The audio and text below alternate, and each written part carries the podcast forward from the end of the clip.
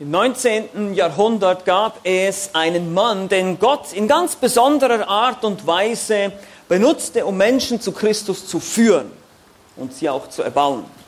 Es war niemand anderes als ein Mann namens Dwight L. Moody.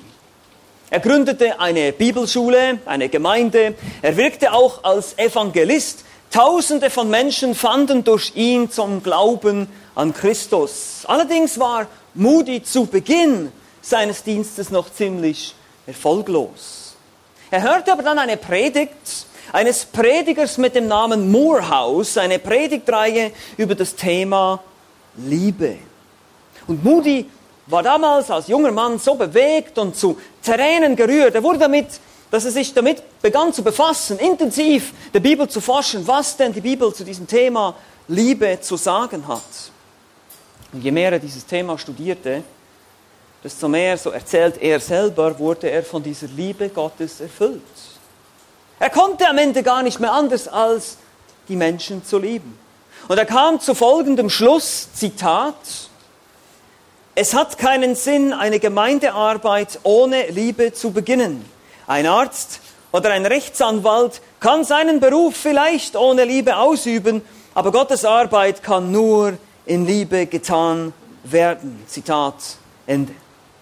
Gottes Arbeit kann nur in Liebe getan werden. Und deshalb ist dieses Thema so wichtig. Wenn du und ich, wenn wir Christen sind, hier berufen sind, in dieser Welt Gottes Arbeit zu tun, Gottes Mission zu erfüllen, den Missionsbefehl, dass wir hinausgehen in die Welt und zu Jüngern machen, das Evangelium verkündigen, die Leute lehren, das zu halten, was Jesus geboten hat, dann ist es sehr wichtig, dass wir das wirklich in Liebe tun. Und wir haben uns jetzt die letzten Male schon befasst damit, was ist Liebe? Liebe ist nicht das, was die Welt heute unter Liebe versteht, dieses Gefühlsgedussel, sondern es geht um eine selbstlose, um eine opferbereite Liebe. Eine Liebe, die sich eben nicht selbst erhöht, sondern selbst verleugnet. Eine Liebe, die sich nicht selbst, die nicht die Selbsterfüllung sucht, sondern die Erfüllung des anderen. Eine Liebe, die nicht auf das eigene Wohl bedacht ist, sondern auf das Wohl des Nächsten.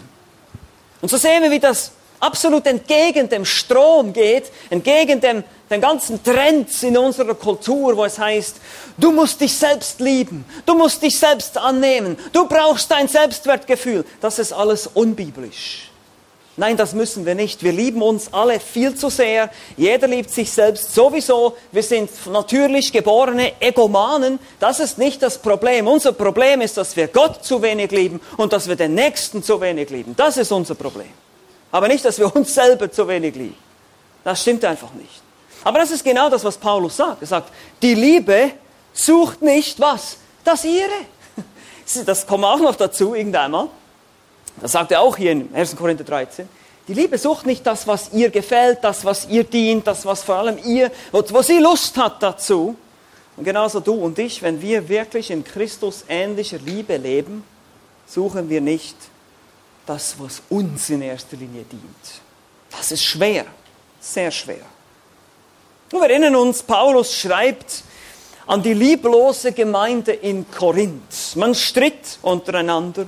Man spaltete sich in Parteien. Es gab verschiedene Fanclubs da in der Gemeinde, der Paulus-Fanclub und der Petrus-Fanclub. Und die haben miteinander diskutiert, wer jetzt der bessere Apostel ist und wer den besseren Redner anhängt. Man feierte die Unmoralischen und die Stolzen, die ihre Sünde ganz offen zur Schau trugen. Man zog vor Gerichte, sogar vor weltliche Gerichte miteinander. Man verachtete die Armen sogar noch währenddem man das Mahl des Herrn feierte und man blähte sich auf wegen seinen Begabungen, seinen geistlichen Gaben.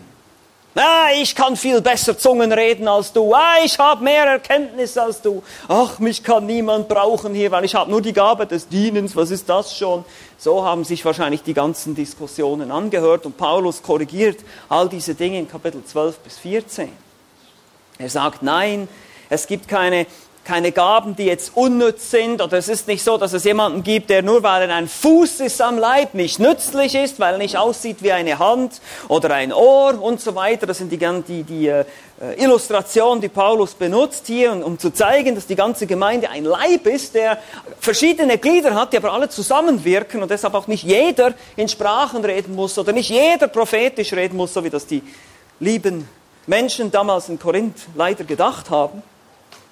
Aber er zeigt ihnen noch eine weit bessere Art und Weise, mit diesen Gaben umzugehen und somit für uns heute natürlich auch mit dem christlichen Dienst. Wir auch sind alle im Dienst berufen. Nun, es gibt kein Sprachenreden mehr, kein prophetisches Reden mehr, aber wir haben doch immer noch Dienstgaben, wir haben Glauben, wir haben verschiedene Gaben, die Gott uns gegeben hat, mit denen wir dienen sollen. Aber Paulus sagt, selbst wenn du alle Gaben hättest, alle Erkenntnisse, alle Sprachen sprechen könntest, sogar noch die Sprachen der Engel, und du hättest keine Liebe, dann wäre das alles nichts wert. Erinnert euch, die ganzen Nullen, Null, Null, Null. Du kannst so viele Nullen hintereinander reihen, wie du willst. Es ist immer noch nichts wert, bis die Eins kommt. Und plötzlich kriegt es einen Riesenwert. Und diese Eins ist die Liebe. Und das ist diese Komponente, die offenbar gefehlt hat in Korinth. Und deshalb spricht Paulus am Ende von Kapitel 12 von einem weit vortrefflicheren Weg, diesen Dienst in der Gemeinde zu tun, diese, dieses Einanderdienen mit den Gaben zu gestalten, im Umgang mit den Gaben. Und dieser vortrefflichere Weg ist natürlich der Weg der Liebe.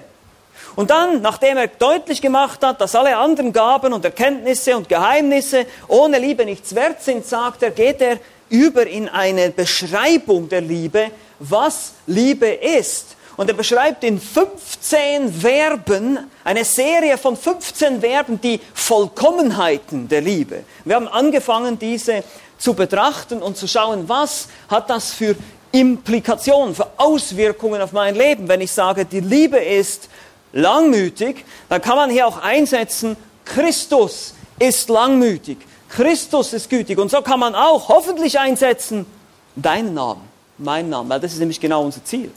Wir wollen genauso sein wie Christus. Wir wollen Christus ähnlicher werden. Wir wollen zumindest danach streben. Und deshalb ist es eine ganz praktische, ganz, ganz einfach zu verstehende, aber sehr herausfordernde Anwendung für uns alle, die wir hier finden in diesen Versen.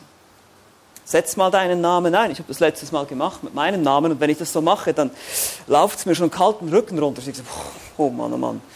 Wenn ich dann so denke an meine letzte Woche, was ich wieder mal so alles geleistet habe, wo ich ungeduldig war und wo ich sicherlich nicht so freundlich war, wie ich hätte sein sollen, da merke ich schon, ich habe noch viel zu lernen. Wir alle haben viel zu lernen. Und trotzdem möchte Gott, gibt er uns diese Beschreibung hier im 1. Korinther 13, damit sie eben nicht einfach nur so eine schöne Predigt ist, so ein schönes Gedicht über Liebe, ach, das ist so wunderschön, wir können es an die Wand hängen, schöne Ansichtskarte. Nein, das ist, das ist super herausfordernd, was wir hier finden. Das ist super herausfordernd und zeigt uns, wer wir sind und wie wir noch zu wachsen haben. Wir haben uns angeschaut, dass die Liebe langmütig ist. Das bedeutet, sie ist langsam zum Zorn. Wir haben gesehen, dass die Liebe gütig ist. Das heißt, sie ist freundlich. Das ist das positive Gegenstück gegen Langmut. Sie erträgt nicht nur, sie ist aktiv, sie sucht aktiv das Gute zu tun für den Nächsten. Und die Liebe neidet nicht. Hier ging es um das Thema Eifersucht. Wir haben das letztes Mal gesehen, wer in der Liebe lebt, man kann auch sagen, wer eine enge Beziehung mit Christus pflegt, hat keinen Grund, andere um irgendetwas zu beneiden. Und genauso, und jetzt kommen wir zum Gegenstück, zum Neid, genauso haben wir es eben auch nicht nötig, zu prahlen oder anzugeben. Das ist das Thema heute. Unser Predigtext kommt wiederum aus dem 1. Korinther 13. Wir kommen ein Verb weiter hier. In Vers 4 heißt es, die Liebe ist langmütig und gütig. Die Liebe beneidet nicht. Die Liebe prahlt nicht. Schlachterbibel übersetzt, wie gesagt, prahlt. Die Elberfelder hingegen groß tun. Also die Liebe tut nicht groß. Das heißt, es geht hier um Angeberei. Nun, bevor wir jetzt wieder ausschalten und sagen, ach, ach ich, bin, ich, bin nicht, ich bin nicht ein Angeber, ich denke nicht, dass ich prahle, dann lass uns, lass uns erstmal wieder einsteigen hier und schauen, was das genau bedeutet. Dann werden wir feststellen, dass wir alle, der eine oder der andere im einen oder anderen Bereich irgendwo sicherlich auch manchmal Angeber sind. Also, wie schon gesagt, es geht darum, nicht zu prahlen oder man kann auch sagen, bescheiden zu sein bescheiden zu leben. Das wäre positiv ausgedrückt, die Liebe ist bescheiden. Sie, sie, sie prahlt nicht, sie tut nicht groß, sie, sie braucht das gar nicht. Sie muss nicht groß tun. Und deshalb haben wir heute auch wieder drei Fragen, drei Fragen zum besseren Verständnis des Lebens in bescheidener Liebe. Das ist das Thema drei Fragen zum besseren Verständnis des Lebens in bescheidener Liebe.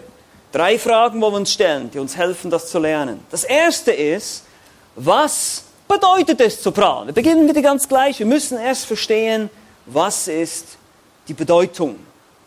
Nun, das griechische Verb kommt nur einmal, nämlich an dieser Stelle im Neuen Testament vor. Jetzt könnte ich wieder fragen, wisst ihr noch diesen Ausdruck hapax legomena? Das heißt, es kommt nur einmal vor, es wird nur einmal genannt. Aber das ist nicht so wichtig für euch. Es ist ein anderes Wort als zum Beispiel rühmen. Das kommt in Kapitel 1, Vers 31 vor. Wer sich rühmt, der rühme sich des Herrn. Kauchaomai, das ist nicht genau dasselbe, ist ein anderes Wort hier. Perperuomai. Kauchomai kann positiv sein. Das heißt, dass, wer sich rühmt, der rühme sich des Herrn. Das ist nichts Negatives. Wir sollen uns des Herrn rühmen. Wir sollen unsere feste Zuversicht in ihn finden. Aber hier, dieses Wort ist äußerst negativ behaftet. Es handelt sich um eine Tätigkeit, wie schon gesagt, es ist ein Verb. Es ist also etwas, was wir tun oder eben nicht tun. Es ist etwas, was du bewusst nicht tust. Und wie schon gesagt, es mag vielleicht den einen oder anderen geben, der denkt, nein, nein, ich bin, ich bin jetzt nicht unbedingt ein Angeber, aber wann immer du die Aufmerksamkeit, ob mit oder ohne Worte, auf dich lenkst, bist du ein Angeber. Wann immer du die Aufmerksamkeit, wir kommen noch dazu, ein bisschen mehr darüber zu sprechen, aber erstmal noch, dass das Verb hier im griechischen Präsens steht, das ist eine dauernde Handlung, also die Liebe tut das nicht ständig, es ist nur ab und zu nicht prahlend, sondern das ist ein Dauerzustand. Es wird andauernd praktiziert, dass die Liebe bescheiden lebt. Die Bedeutung von prahlen ist relativ selbsterklärend, aber wir wollen doch einige Lexika mal konsultieren, mal schauen, was die so dazu sagen. Ein Lexikon sagt zum Beispiel Lob auf sich selbst laden oder eben prahlerisch sein. Ein anderes, das kleine Wörterbuch des Neuen Testaments, sagt auch prahlen oder groß tun, wie wir es schon gesehen haben. Und dann gibt es ein verwandtes Namenwort, das in der griechischen Literatur, also nicht unbedingt im Neuen Testament, aber außerhalb äh, des, de, de, des Neuen Testaments vorkommt, perperos. Und das bedeutet so viel wie Angeber, Aufschneider, Maulheld, Sprücheklopfer. Man kann auch sagen ein Schwätzer, ein Windbeutel oder ein Schaumschläger. Das sind die Bedeutungen. Jemand, der besonders viel von sich selbst und seinen Errungenschaften hält und immer wieder die Aufmerksamkeit darauf ziehen muss. Das ist die Idee. Aber es geht noch weiter. Das Wort Perperos ist aber auch selten in der gesamten griechischen Literatur anzutreffen, aber immer in Verbindung auch mit geschwätzig sein oder auch, und das ist ganz interessant, zu übertreiben. Also eine Geschichte vielleicht ein bisschen auszuschmücken, ein bisschen zu übertreiben. Warum? Um eben die Aufmerksamkeit zu bekommen. Und man verbindet es auch mit dem Wort einschmeicheln. Also wenn sich jemand bei jemandem einschmeicheln will und daher auch auf seine Fähigkeiten aufmerksam macht oder seine Errungenschaften und damit eben auch prahlt, angibt. Man würde sagen, ein Schleimer heutzutage, der auch immer wieder seine Vorzüge hinweisen muss, um einfach gut dazustehen. Seht mal, wie toll ich bin wie toll ich dieses und jenes tun kann, wie toll ich aussehe, was auch immer.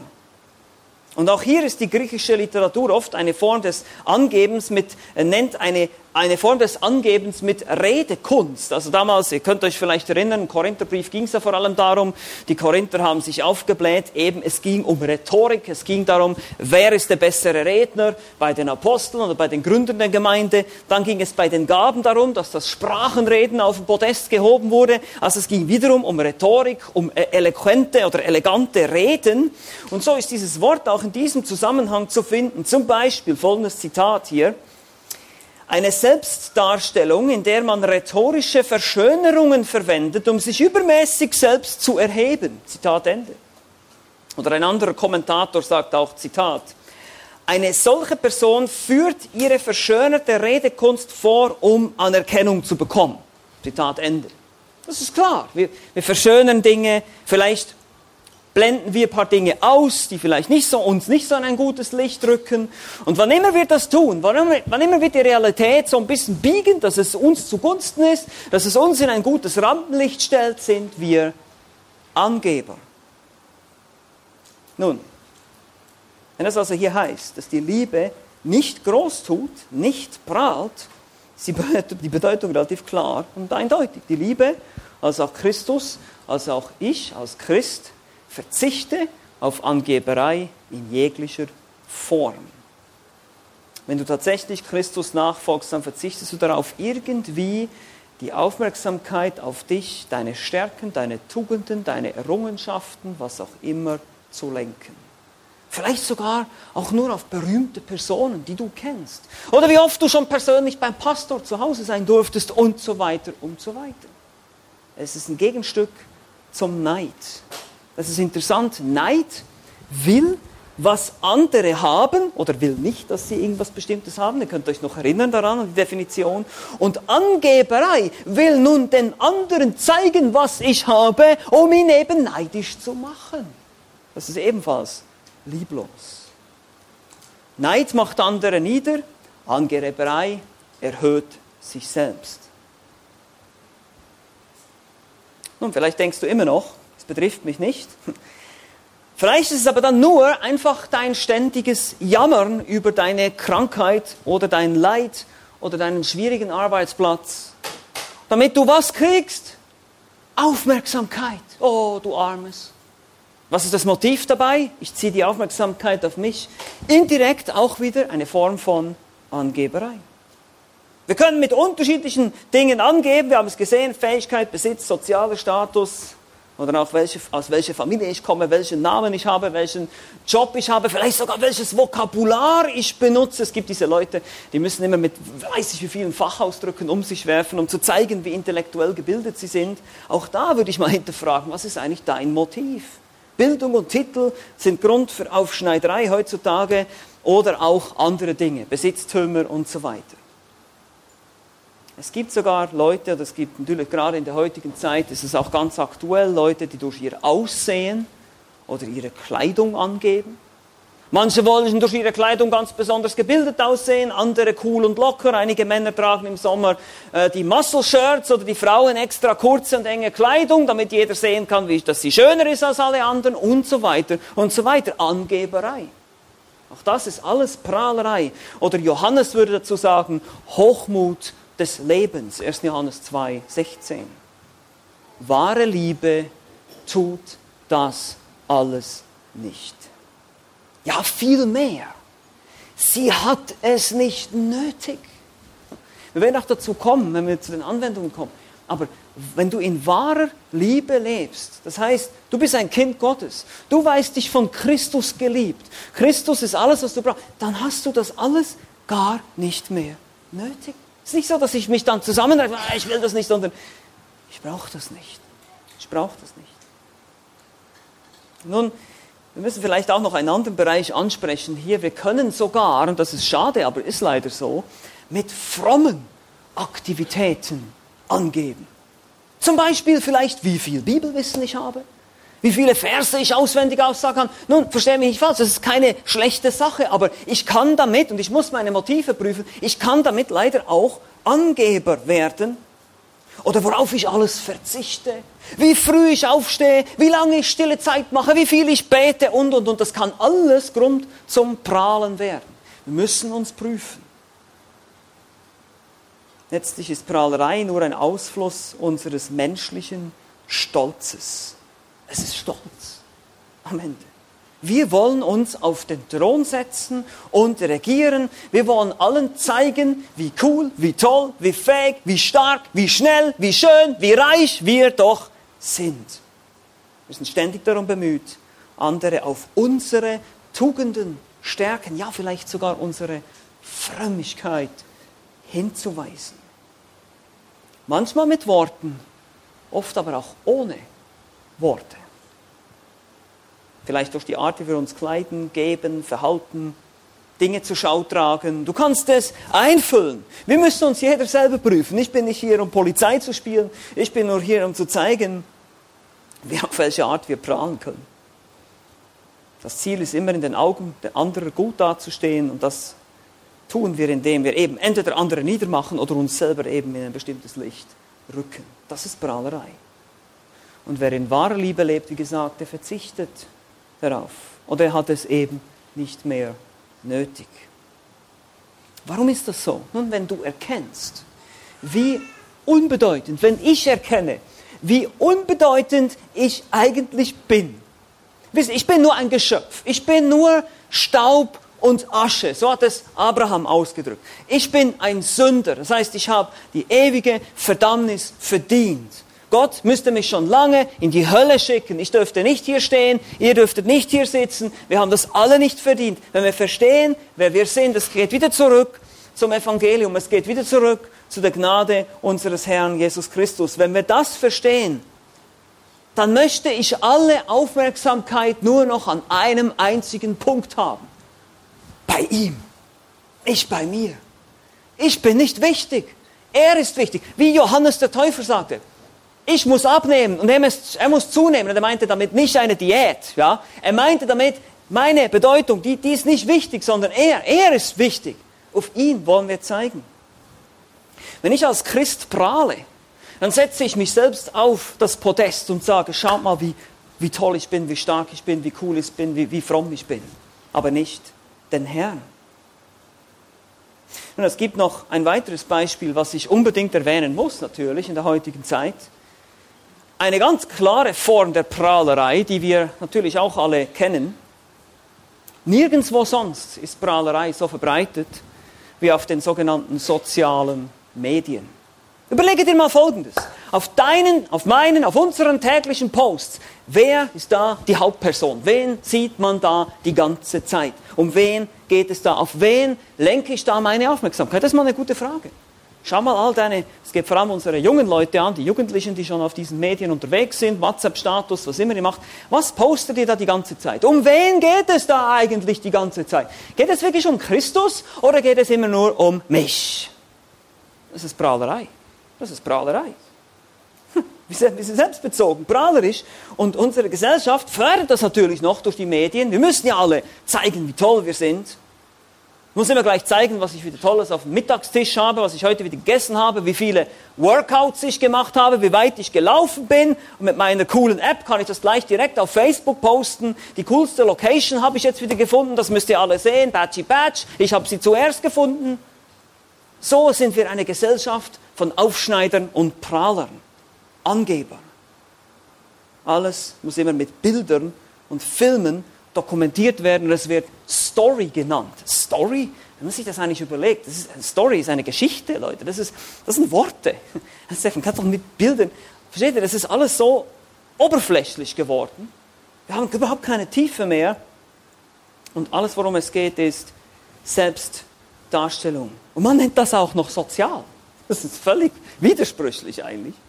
Aber so ist es nun mal. Wir müssen es verstehen, dass wir davon geprägt sind und dass, die heute, dass wenn wir Christus wirklich nachfolgen, dass wir das nicht nötig haben, so zu leben. Gut, das ist die Bedeutung. Erstens, wir haben gesagt, drei Fragen wollen wir uns stellen. Das ist erstmal die Bedeutung des Wortes perperos oder perperuomai, dieses Angeben, Aufschneiden, all diese Dinge. Wie gesagt, durch Fähigkeiten, aber auch sogar durch Jammern, durch, durch mein Leid, was ich mal, für alles kann ich die Aufmerksamkeit irgendwie auf mich ziehen.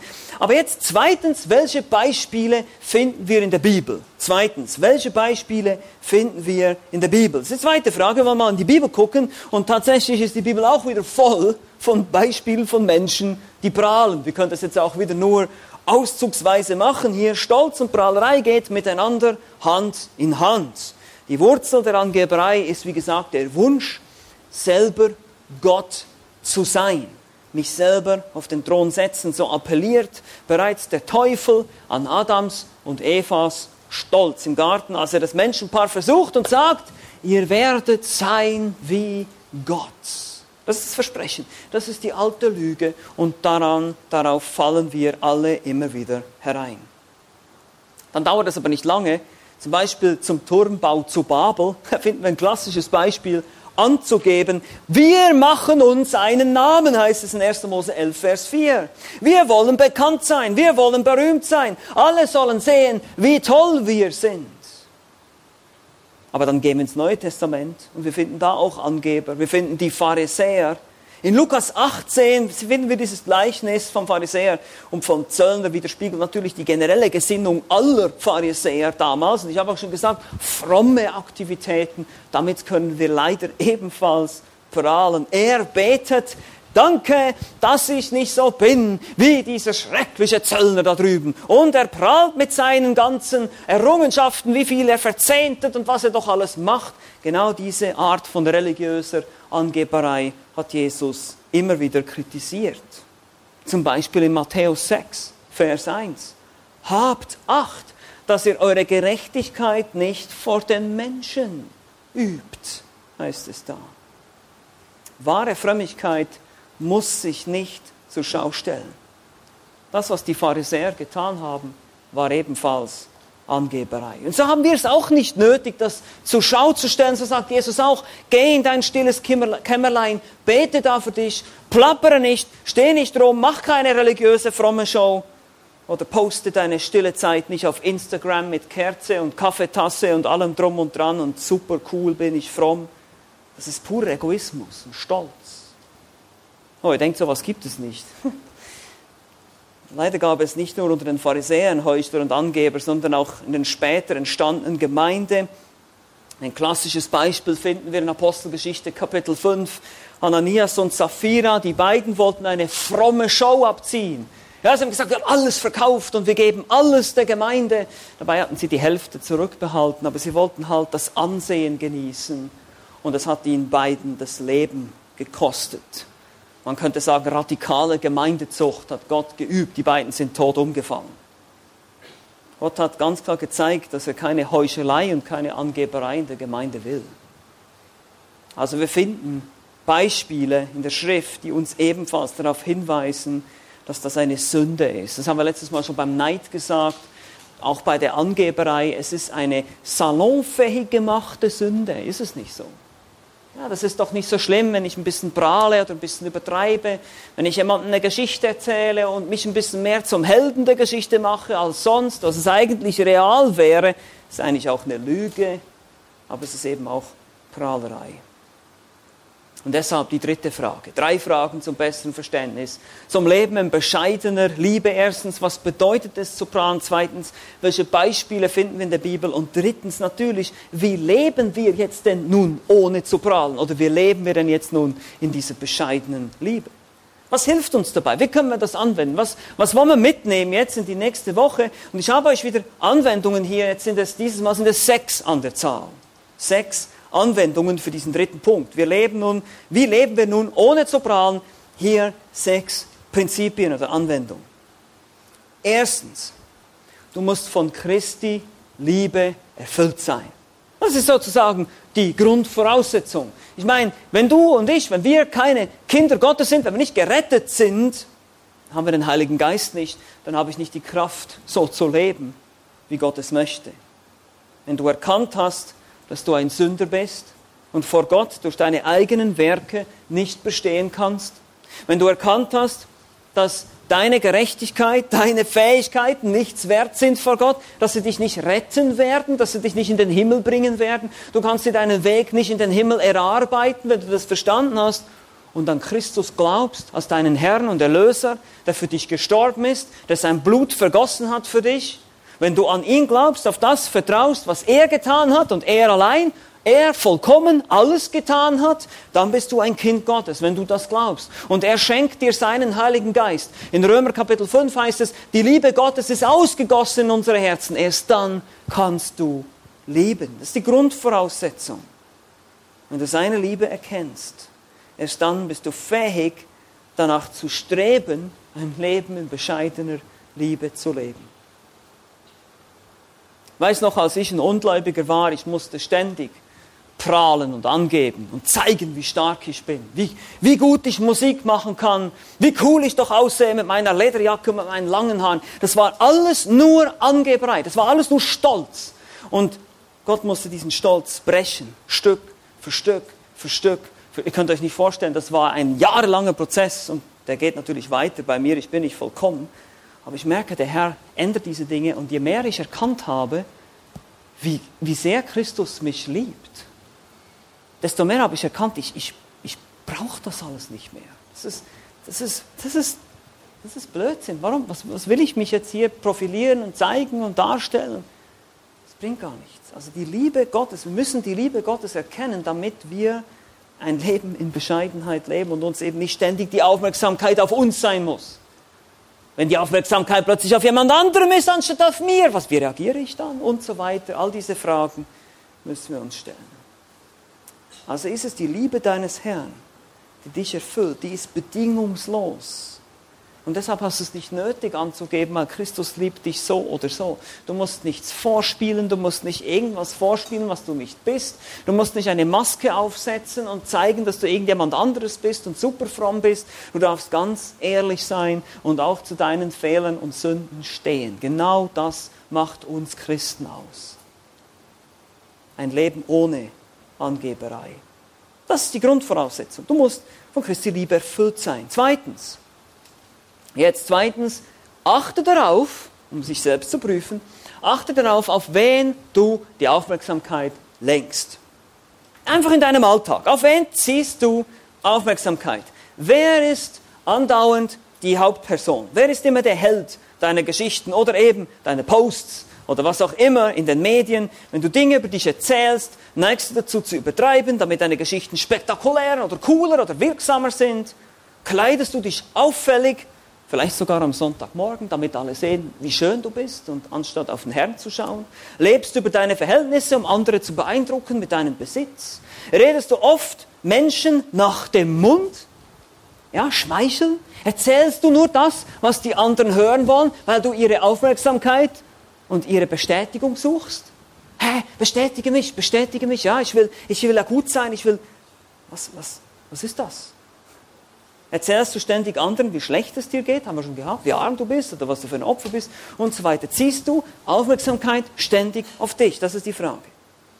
All das kann dazu dienen, die Aufmerksamkeit auf uns selbst anstatt auf den Herrn zu lenken. Und es ist die eine oder andere Form von Großtun, von Prahlerei und Lieblosigkeit. Warum ist das Lieblosigkeit? Nun, das Gegenteil von Liebe ist nicht Hass das Gegenteil von Liebe ist Egoismus.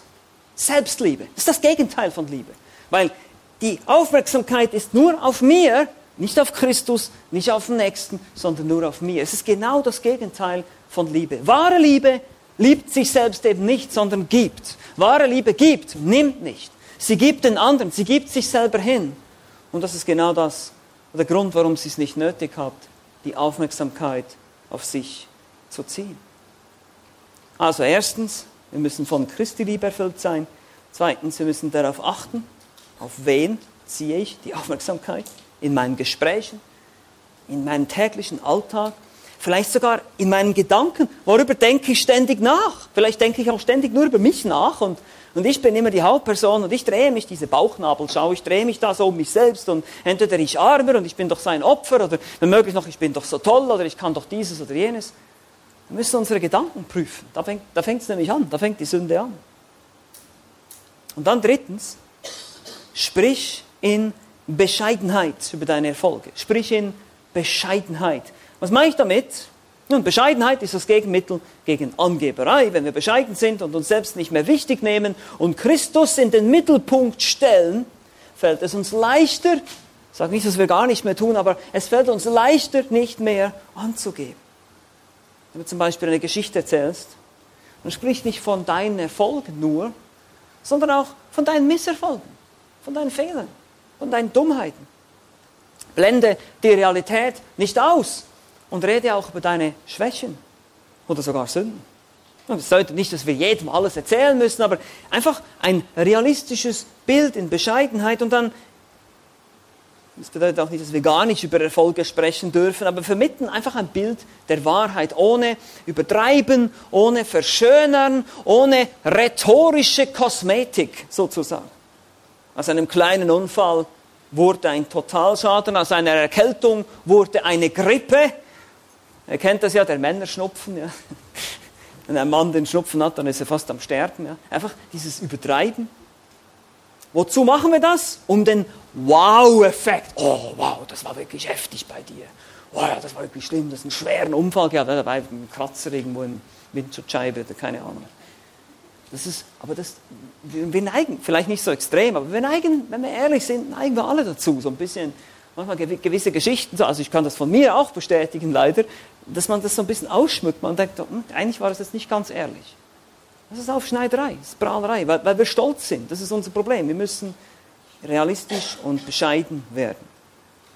Und deshalb auch damit verbunden, nicht nur in Bescheidenheit über deine Erfolge, sondern viertens, sprich als Gottes Werkzeug über deine Erfolge. Das ist ganz wichtig. Wir geben Gott die Ehre, habe ich schon gesagt. Wir setzen nicht uns selbst auf den Thron, wir setzen den Herrn auf den Thron. Wir dürfen über unsere Erfolge sprechen, aber es ist angebracht, es so zu tun, dass wir nicht uns, sondern ihm die Ehre geben, dass er der Held der Geschichte ist und nicht ich, weil ich bin nur ein begnadeter Sünder, ein Werkzeug in Gottes Hand. Mache deutlich, was der Herr durch dich gewirkt hat, anstatt was du selber getan hast. Ich durfte in letzter Zeit durch die Gnade des Herrn einige Siege über Sünde erleben. Ich durfte gestern Bewahrung erleben. Ich durfte gestern im Fußball gewinnen. Das war auch die Gnade Gottes. Also vielleicht lernen wir ein bisschen mehr so zu sprechen, anstatt immer so, ja, jetzt bin ich der Tolle, ja, jetzt habe ich gewonnen und ich bin doch so wunderbar. Wie schnell geht das in Prahlerei über, in Stolz und Hochmut? So sagt Jakobus ganz treffend in Jakobus Kapitel 4, Vers 14 und 15 zu den Leuten, die sagen, morgen werden wir das und das tun und dann werden wir Geschäfte tun. Und er sagt, ihr wisst nicht, was morgen sein wird. Denn was ist euer Leben? Es ist doch nur ein Dunst, der eine kleine Zeit sichtbar ist, danach aber verschwindet. Stattdessen solltet ihr sagen, wenn der Herr will und wir leben, wollen wir dies oder das tun. Das ist eine gute Angewohnheit. Wir sehen uns am Sonntag, so der Herr will, und wir leben. Das ist nicht, für mich ist das nicht einfach so eine Floskel, sondern ich sage das ganz bewusst. Ich sage immer, ja, so der Herr will, weil ich bin mir bewusst, mal schauen, ob ich es schaffe bis Sonntag ob ich bis da noch lebe. Vielleicht bin ich ja schon weg. Weiß es ja nicht. Keine Ahnung. Und das hilft uns, dieses einfach im Bewusstsein zu haben, wie schnell wir doch weg sind. Wie, wie sehr unser Leben nur ein Dampf ist, wie Jakobus sagt, und wir so schnell weg sind, wie wir gekommen sind. Und dann natürlich als fünfte Anwendung, sprich mit dem Ziel der Ermutigung und Erbauung anderer. Sprich mit dem Ziel der Ermutigung und Erbauung andere. Frage dich immer wieder, wenn du etwas sogar über dich selbst erzählen willst oder über meine Erfolge, was ist eigentlich mein Ziel? Was ist der Zweck, den ich verfolge mit dieser Rede, mit dieser Geschichte, mit dieser Anekdote, was immer es ist? Bringen meine Aussagen den anderen dazu, erbaut zu werden oder ermutigt zu sein? Bringen meine Bilder, meine Posts, was ich schreibe, was ich rede, was ich erzähle, bringt das Ermutigung anderen Leuten, die das lesen werden? Oder soll es sie neidisch auf mich machen?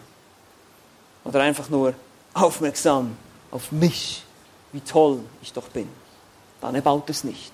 Das hat Paulus den Korinthern schon gesagt. Wenn er euch selber erbaut, durch eure Geistesgaben, dann erbaut es keinen anderen, dann ist es nutzlos. Genau dasselbe Prinzip sagt Paulus hier auch den Korinthern. Genau so ist es bei uns. Wenn ich nun erzähle, wie der Herr mich bewahrt hat, wie ich vielleicht im Fußball gewonnen habe oder über eine Sünde Sieg gerungen habe, muss ich mir immer überlegen, hilft das jetzt dem Nächsten? Hilft das dem Gegenüber? Muss ich ihm das jetzt wirklich erzählen? Oder ist es nur einfach ein bisschen Prahlerei in meinem Herzen? Und erzähle auch von den Fehlern, erzähle realistisch, verbiege die Realität nicht zu deinen Gunsten. Mach dich nicht zum Helden deiner Geschichte, rede als Gottes Werkzeug zur Ermutigung des anderen. Und jetzt schließlich sechstens, natürlich, das habe ich schon ein paar Mal erwähnt, aber ich muss es hier nochmal als Punkt setzen am Ende, sprich mit dem Ziel, Gott zu ehren. Das, ist, das sollte immer unser Ziel sein. Ob ihr nun esst oder trinkt, tut alles zur Ehre Gottes. 1. Korinther 10, 31. Wir ehren Gott, wenn wir Dinge gemäß seinem Wort im Gehorsam und Liebe tun. Selbst Erfolge feiern oder etwas vorführen, vielleicht ein Musikstück vorspielen oder sonst irgendwas zeigen, nicht um andere neidisch zu machen, sondern um Gott, den Schöpfer, zu ehren, der dir diese Gabe gegeben hat und gegebenenfalls andere zu erfreuen oder zu ermutigen damit. Das ist richtig, denn von ihm, durch ihn und zu ihm hin sind letztlich alle Dinge. Römer 11, 36. Lasst uns das einfach nie vergessen. Das, dieser Gedanke, der hilft uns. Dieser Gedanke wird dir und mir helfen, nicht zu prahlen oder weniger zu prahlen. All deine Besitztümer, deine Fähigkeiten, deine Gabe, deine Erfolge, dein Auto, dein neues schickes Handy, dein Aussehen, deine Kleider, was auch immer, alles, alles, alles kommt nur von Gott, der uns alle geschaffen hat und der uns beständig immer wieder hilft und uns erhält. Und so gibt es letztlich für uns keinen Raum, um anzugeben, sondern nur noch in Dankbarkeit, Ehrfurcht und Liebe Danke zu sagen und zu seiner Ehre zu leben. Amen. Amen. Lasst uns noch gemeinsam beten.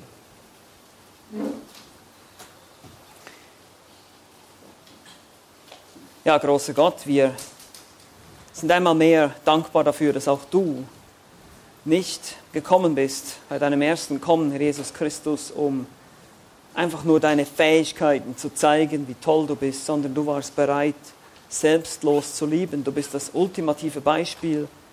Du warst bereit, Knechtsgestalt anzunehmen und für uns zu sterben. Wir sind einfach so dankbar dafür, dass wir in dir das Beispiel haben, das Beispiel für die Aufforderungen, die wir finden in der Schrift, auch wenn es darum geht, in bescheidener Liebe zu leben. Eben nicht anzugeben, nicht die Aufmerksamkeit auf uns zu lenken, sondern auf dich, den Retter und Erhalter aller Dinge. Wir geben dir die Ehre und danken dir für alles, was du schenkst, alle Erfolge, ja, aber selbst alle Dinge, die Leid oder vielleicht Schwierigkeiten bringen in unser Leben, mögen wir dir immer die Ehre geben in allem. Danke, dass du bereit warst, dich hinzugeben, dass wir gerettet werden konnten. Danke, dass du rettest durch den Glauben allein. Nicht, weil der eine besser ist als der andere, sondern weil wir alle gesündigt haben und letztlich die Herrlichkeit nicht erreichen, die wir bei dir haben sollten. Lass uns in diesem Bewusstsein in die nächste Woche gehen, dass wir nicht angeben, nicht prahlen, nicht stolz sind, sondern vielmehr in allem dir die Ehre geben und den Nächsten oder zum Wohle des Nächsten sprechen, erzählen, schreiben, was immer wir tun. Mögest du geehrt sein. In Jesu Namen. Amen.